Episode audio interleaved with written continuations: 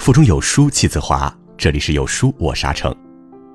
今天为您分享作者 Hiraku 的《一个人不可深交的三种表现》。如果您喜欢这篇文章，不妨在文末点个赞。春节假期时和亲戚们闲聊，偶然得知身边一位事业有成的远房亲戚离婚了。我们都表示非常不理解，因为这个亲戚外表看起来诙谐幽默。据说在公司很得人心，为人也开朗大方，在同事中很受欢迎。后来据他的妻子说，他是一个情绪极不稳定的人，在外面总是客客气气的对待同事和客户，回家后瞬间换了副面孔，经常因为一点点小事吼他，忍不住回嘴几句也能让他暴跳如雷。许多人都习惯性的把自己最糟糕的一面留给最亲近的人。因为向亲近的人发脾气，成本最低。不管你说错什么、做错什么，他们都能轻而易举的原谅你。因为信任、依赖，所以肆无忌惮。曾经看过一个纪录片，心理医生在帮助一群有严重心理疾病的人重获幸福。调查发现，这些有心理疾病的人，他们的童年大多生活在暴力的环境下。因为被家人不断的说：“你丑的像个怪胎，你怎么这么笨？要不是你，我可以过得更好。”久而久之，人就会相信这些话，相信自己是毫无价值的，也就不敢奢望幸福。心理学上有个很著名的踢猫效应，说的是当一个人的情绪变坏，潜意识里就会选择比自己弱的人发泄，最终受害的都是作为弱者的猫。对家人的态度最见一个人的本质，在最熟悉的人面前，人会褪下一切伪装，展现真实的自己。一个人连自己最亲近的人都不能温柔对待，又如何能够深交呢？曾经在豆瓣上看过一个帖子，说是同寝室的两个学霸妹子，原本关系要好，后来却反目成仇。事情的起因是学校有个海外交换生计划，但名额只有一个。两个学霸妹子能力相当，都有机会能入选。妹子 A 担心 B 抢了她的名额，所以跟她谎报了考试时间，导致 B 缺考，丢失了一次公平竞争的机会。后来两人反目成仇，不再往来。孔子家语中，孔夫子说：“夫损人而自益，身之不祥也。”意思是说，损害别人的利益来为自己获利，反而会给自己招致不祥和灾难。面临利益冲突时，一个人的反应能够体现出他的人品。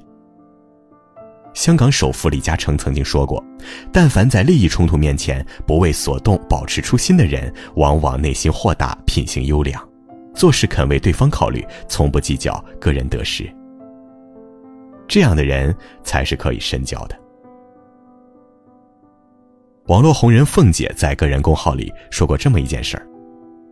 她在重庆读书时，曾在书店打工，当时书店里三个店员，她年纪最小，不但被老板克扣工资，另外两个店员还经常向老板诬告她干活偷懒、偷奸耍滑。两个人以为可以通过欺负凤姐来让老板不克扣他们的工资，然而老板一样克扣他们的工资。但是他们反过来更积极的向老板打凤姐的小报告。再后来，他自己开了微博和公众号，还是有一群人天天在微博和微信后台疯狂谩骂。生活中有很多这样的人，他们甚至跟你毫无关系，但是会在你面临困境时一起针对你，这是一种典型的落井下石行为。原因无他，就是因为他们需要一个弱者。来满足自己的优越感。相反，请珍惜困境中还能够拉你一把的朋友。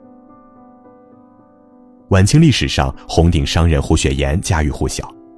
有一名商人在生意中惨败，需要大笔资金周转。为了救急，他主动上门，开出低价，想让胡雪岩收购自己的产业。胡雪岩给出正常的市场价来收购对方的产业。手下们不解，问胡雪岩：“为啥送上门的肥肉都不吃？”胡雪岩说：“你肯为别人打伞，别人才愿意为你打伞。”那个商人的产业可能是几辈人积攒下来的，我要是以他开出的价格来买，当然很占便宜，但人家可能就一辈子翻不了身。这不是单纯的投资，而是救了一家人，既交了朋友，又对得起良心。谁都有雨天没伞的时候，能帮人遮点雨就遮点吧。锦上添花，人人趋之；雪中送炭，才最可贵。知乎上有个很热门的话题，叫做“如何判断一个人是否可以深交”。有条高赞回答说的很好：“一个人真实的一面需要很多件事情来反映。想要拥有值得深交的朋友，最好的办法就是先变成自己想深交的那一类人，然后主动吸引优秀的人做朋友。高质量的友谊总是发生在两个优秀的独立人格之间。”它的实质是双方互相由衷的欣赏和尊敬。希望你身处逆境、事事不顺时，陪伴在你身边的都是一些真诚、可靠的朋友。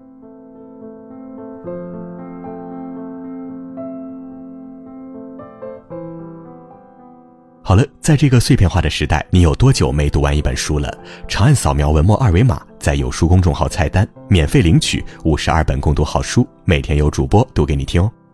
欢迎大家下载有书共读 App 收听领读，我是阿成，我在山东烟台向您问好，记得在文末点个赞。